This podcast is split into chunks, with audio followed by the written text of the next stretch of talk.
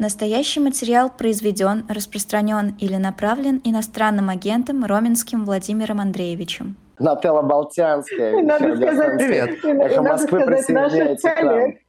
Привет. Все остальное я уже сама прибрала. Да, спасибо большое. Дорогая Нателла, во-первых, очень рада видеть. Во-вторых, с днем рождения. С днем и вас с рождения. днем рождения, и тебя, Ирочка, и тебя, Володя, и вообще как-то давно не виделись. Это правда. Как, как, как, жизнь без эхо Москвы вообще? Жизнь, с одной стороны, тяжело, с другой стороны, наверное, имеет смысл похвастаться, э, что я-то свой исход совершила до войны, и, в общем, я работаю. Я работаю в израильском медиа. Я э, буквально про тебя вчера писала. Вот. И, Хотела я сказать, навіть надеюсь, что-то хорошее, но очевидно нет. Ирочка, ну вот как бы события, они у нас не веселые. Вообще себя все время ощущаешь а, как бы в двух разных ипостасях. А, Ничейной бабушкой в углу, потому что от тебя ничего не зависит. С одной стороны. А с другой стороны, таким сухим фиксатором э, жести, который вот э, уже сколько этих клише, что дно пробили, дно пробили, да его каждый день пробивают. С утра просыпаешься, смотришь там, я не знаю, господина Пригожина, боже мой, ну хуже быть не может. Не, через пять минут все-таки что-то такое. Может, может. Может, может, может, да. Так что жизнь, конечно, э, с одной стороны, все-таки 31 год я отработала на «Эхо Москвы», и будучи в самых разных обстоятельствах, и выходя на работу там 1 января в 9 утра, ну вы все все это проходили. Было. Конечно. Э, Как бы я всегда ощущала, что за мной есть некое э, вот то плечо. Потому что Алексей Алексеевич Венедиктов мог человека убить, расчленить, потом сшить, воскресить и помочь. И все это происходило, можно сказать, э, в одном флаконе. Да? Э, Я очень хорошо помню, как мы с моими коллегами, ведь никто не верит э, в то, что это произошло таким случайным порядком, мы поехали к Следственному комитету прокуратуры, когда был этот кейс с вывозом в лес. Вот. И когда нас замели, никто не, до сих пор не верит, что мы шли не по разнарядке. Почему я так говорю? Потому что присутствовавших журналистов «Эхо Москвы» было а, Болтянская, Бычкова, Варфоломеев и Гребнева. Нормально, да? Неплохой состав, я бы сказала. Лучше. Со- состав, э, дело даже не в составе, дело в том, что все по алфавиту. Ну да. Ну, понятно, что нам же разнарядку дали. И я очень хорошо помню, что я, я истерила больше всех по одной простой причине, потому что у меня был эфир. Я вообще попросилась постоять без очереди, потому что я торопилась на эфир. Ну, пока я поставила машину, пришла я к тому моменту, как э, вязали, э, сначала повязали Алину Гребневу, а потом Бычкову. Она передала э, плакат и фломастеры подробиннику. А, взяли подробиннику, который передал это мне. Потом все, значит, это передали мне, и нас всех повезли, повели в автобус. А я сижу и истерю. А как же эфир? И мне уже все, включая э, заместителя главного редактора, говорят, охолони уже. все нормально. Собака. Все в курсе, да. Вот. И в итоге были очень смешных два звонка. Сначала первым человеком мне позвонил Сергей Адамович Ковалев, который говорит, ой, я сейчас приеду. Я говорю, Сергей Адамович, да не надо, ну дождь, на другой конец Москвы ехать. И тут я думаю, что я имею право светло улыбнуться. Сергей Адамович произнес гениальную фразу. Он говорит, ну и слава богу, а то я мочегонное принял. А, уже было прекрасно. Вторым же номером звонка был Александр Андреевич Проханов, который спросил, в одном ли автозаке мы с Бычковой, и, соответственно, надо, за, кому, за кого ему предлагаться в заложники. Потом, когда мы приехали, в редакции висел замечательный совершенно приказ Венедиктова. Э, Журналисты в нарушение, бла-бла-бла, вышедшие на пикет, молодцы. А потом нас вызвали всех в кабинет и дали по рогам, по ушам и по хвостам. Потому что новый закон, потому что 50 метров, которые мы не соблюли. Вот, э, ну, как бы это все, что надо знать. Это я правильно понимаю, был две- 2012 год, когда журналиста «Новой газеты» Скалова Бастрыкин вывозил в лес Да, да, да, для да, да. того, чтобы пообщаться и побеседовать. Неформально. Эм, Да, неформально. И, конечно, во всей этой истории понимаешь, что за тобой э, есть плечо. Потому что э, апокрифы рассказывают, что когда э, Венедиктову позвонил Колокольцев и спросил, что мне делать с твоими орлами, он ответил, как в старом анекдоте, ну, сами взяли, сами и вытряхиваете из этого мешка. Вот. Э, короче, плечо было, сейчас этого плеча нет, э, с одной стороны. С другой стороны, ну, когда читаешь новости, все равно жутко. Э, когда разговариваешь с нашими коллегами, которые находятся в Москве. Э, беспокойно за них. Когда читаешь новости про Баблоян, Костюченко и Арно, это жесть. Это жесть. И у меня такое ощущение, что эта жесть становится повседневностью. А, как-то вот, э, когда был путь, было полное ощущение того, что это правда быстро закончится. Вот э, я не знаю человека, который бы считал, что это все э, реальный такой перелом, который будет надолго. Э, хорошо помню также 93 год, я поехала на работу, на пороге редакции, вы ее еще не помните, это было на Никольской, меня и моего мужа встретил Бунтман и говорит ему, Леш, забирай даму домой, сейчас здесь не та обстановка, чтобы работали женщины. Вопиющий сексизм, с одной стороны. О, кошмар, сейчас бы вообще такое просто. Ирочка, это было 30 лет назад. 30 лет назад. Да. Вот, я, я все понимаю, что от тебя бы замглавного редактора получил бы, как это, жесткое противостояние, а я один раз такое, Нателла, а я один раз такое услышала. Один раз, сейчас я это тайны буду выдавать в эфире, Венедиктов мне потом э, э, выскажет, наверное. Я один раз пришла с тем, что срочно отправляйте меня в Карабах. Мне сказали, ты что, сейчас какого-нибудь мальчика отправим. Я начала там возмущаться, в итоге меня отправили. Ну, э, как бы все имеет, конечно, две, две стороны одной медали. Э, я честно скажу, что мое ухо редакторское, например, э, феминитивы раздражают так, что я чесаться начинаю до истерики. Мне кажется, что если ты профессионал, то... Э, в... Слава богу. Слава да. богу. Вот. Но это, наверное, уже старческое брюзжание. Но у меня филологическое брюжение. Да, ну как вы... Ага, то есть она согласилась. Ладно, ладно, я тебе потом припомню это твое согласие с моим старческим брюжением. Как, как вы, собственно? 30 лет... Жили-были старик со старухой у самого сильного моря. 30 лет и 3 года. Как вы это встречаете? У меня нет ощущения, что у меня нет ощущения, что все закончилось. Может быть, просто потому, что я продолжаю с теми же самыми людьми работать каждый день.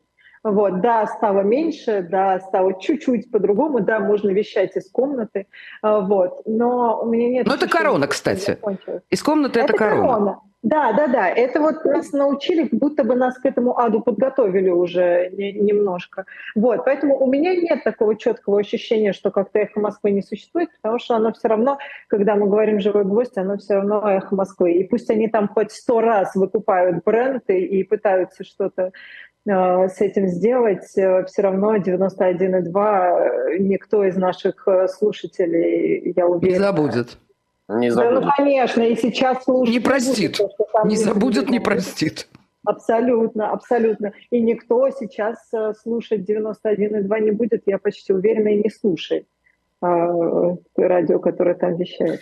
Я увидел тут на днях, что ВВ, как э, мы это называли внутри редакции, Владимир Викторович Варфоломеев, он выложил один из эховских календарей на каждый Новый год э, готовился а, такой календарь, а, и зачастую на нем были портреты всех ведущих. Я не помню, это э, какого года именно Э, Владимир Викторович выкладывал, но я помню, что моя бабушка каждый год, она меня терроризировала страшно. Она говорила, принеси мне эховский календарь. И пока я этого не делал, э, я... Салату оливье не давали. Да, да, да. Я э, до этого момента был в каких-то изгоях, но когда я приходил с календарем, старый менялся на новый. Это было целое шоу. Для моей бабушки радиостанция «Эхо Москвы» тоже э, супер Володь, важный материал. Ты же с бабушкой на корпоратив приходил. Володь, да, было дело. а скажи мне вот что. Вот очень мне интересен этот вопрос. Та самая бабушка, с которой ты приходил на корпоратив, я очень хорошо помню материал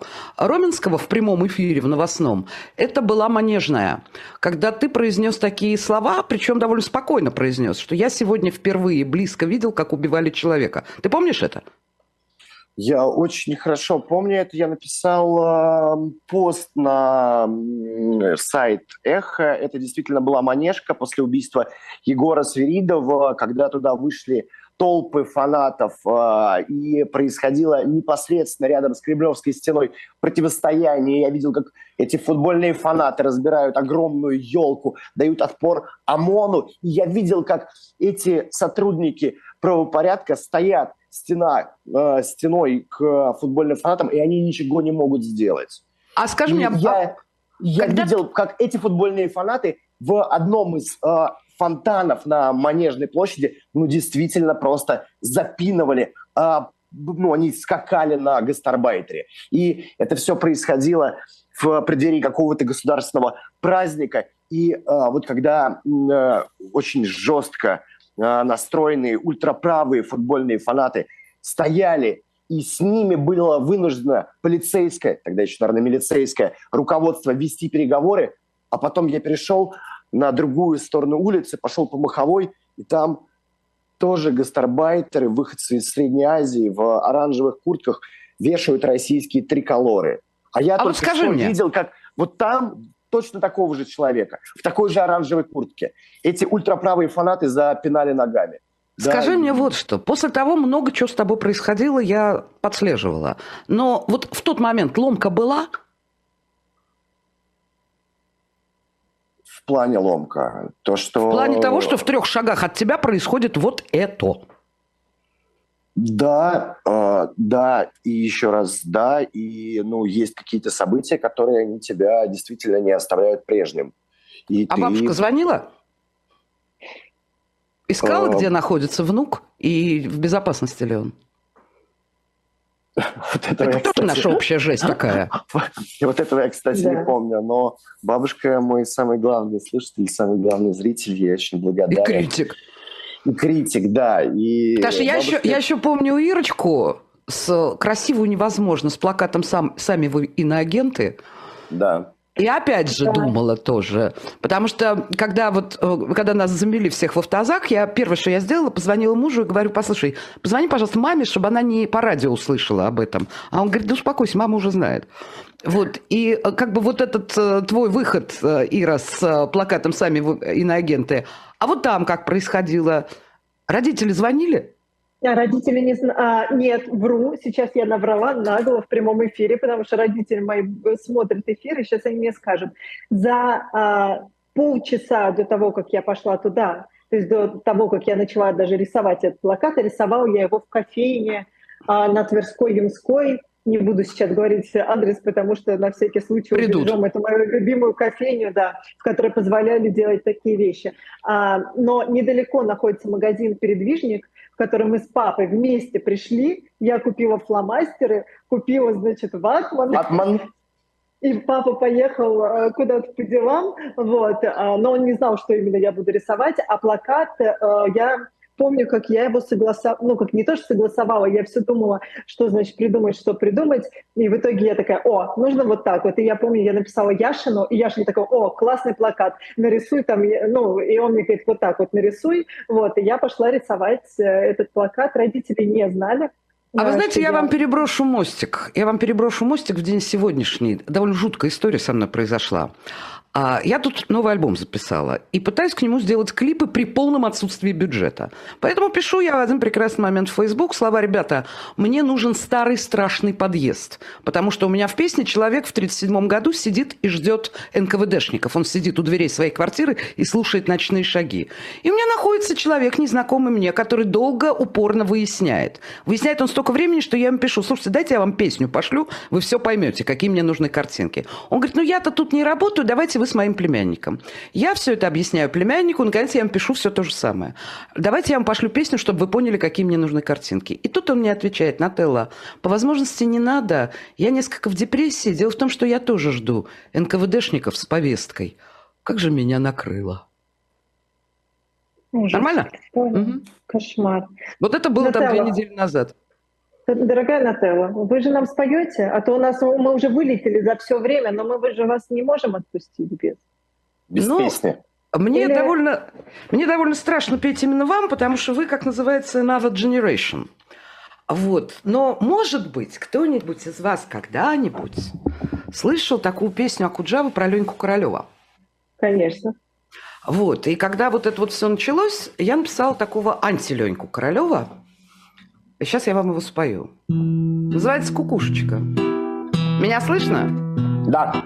Нынче трезвых не найти на автобазе Выпивают прямо в цехе, не таясь Был в поселке первый парень Игорь Князев И шпана его звала, конечно, князь Князь как князь, пиры, забавы да походы Да набеги, да засады в лопухах Отсидел уже за это он два года Впрочем, кто из нас князей-то без греха?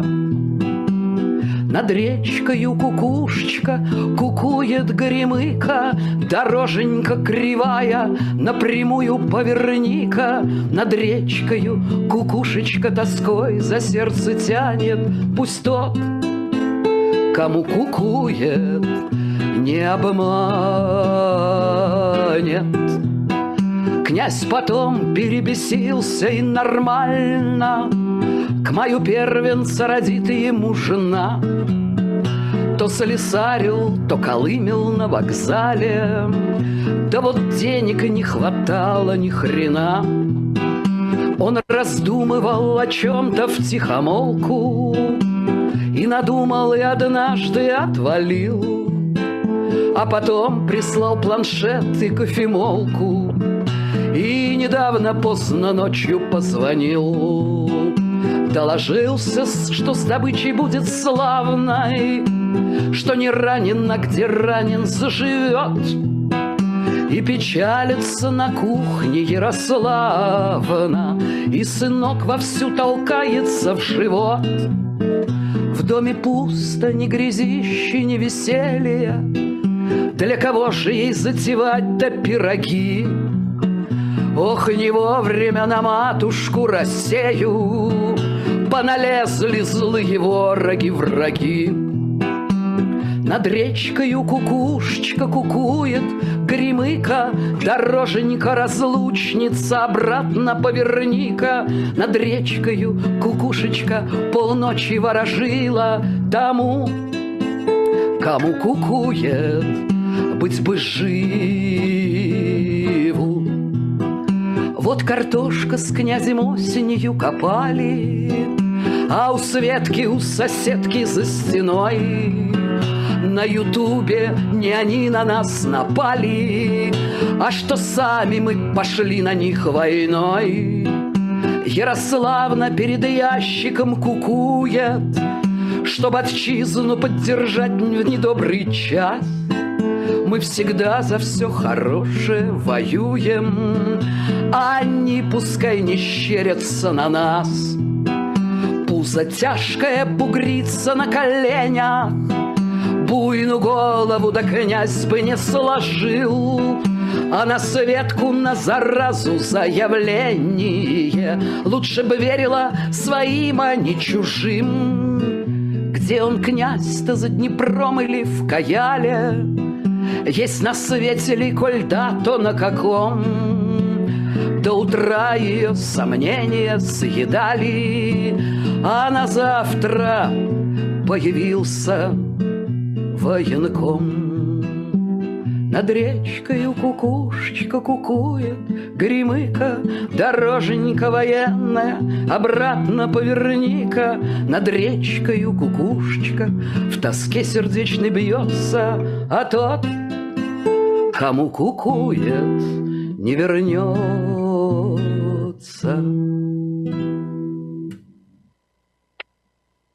Спасибо, Спасибо. огромное. Вы бы видели, Наталья, сколько сердечек вам а, тут э, накидали и как соскучились наши Спасибо вам, я тоже соскучилась. Спасибо, спасибо. С Спасибо праздником. огромное. С праздником, да, мы вынуждены заканчивать уже. Мы... А у меня уже пять минут, как идет урок иврита, между прочим. А, все, все, все, отпускаем. Всё, Спасибо прощаюсь. огромное. Наталья Люблю, целую, с праздником. С днем рождения, Эхо, да, всех коллег поздравляем. Владимир Роминский, Ирина Баблоян. Ирина Баблоян. В утреннем эфире. Всем пока. Спасибо, люблю. вас.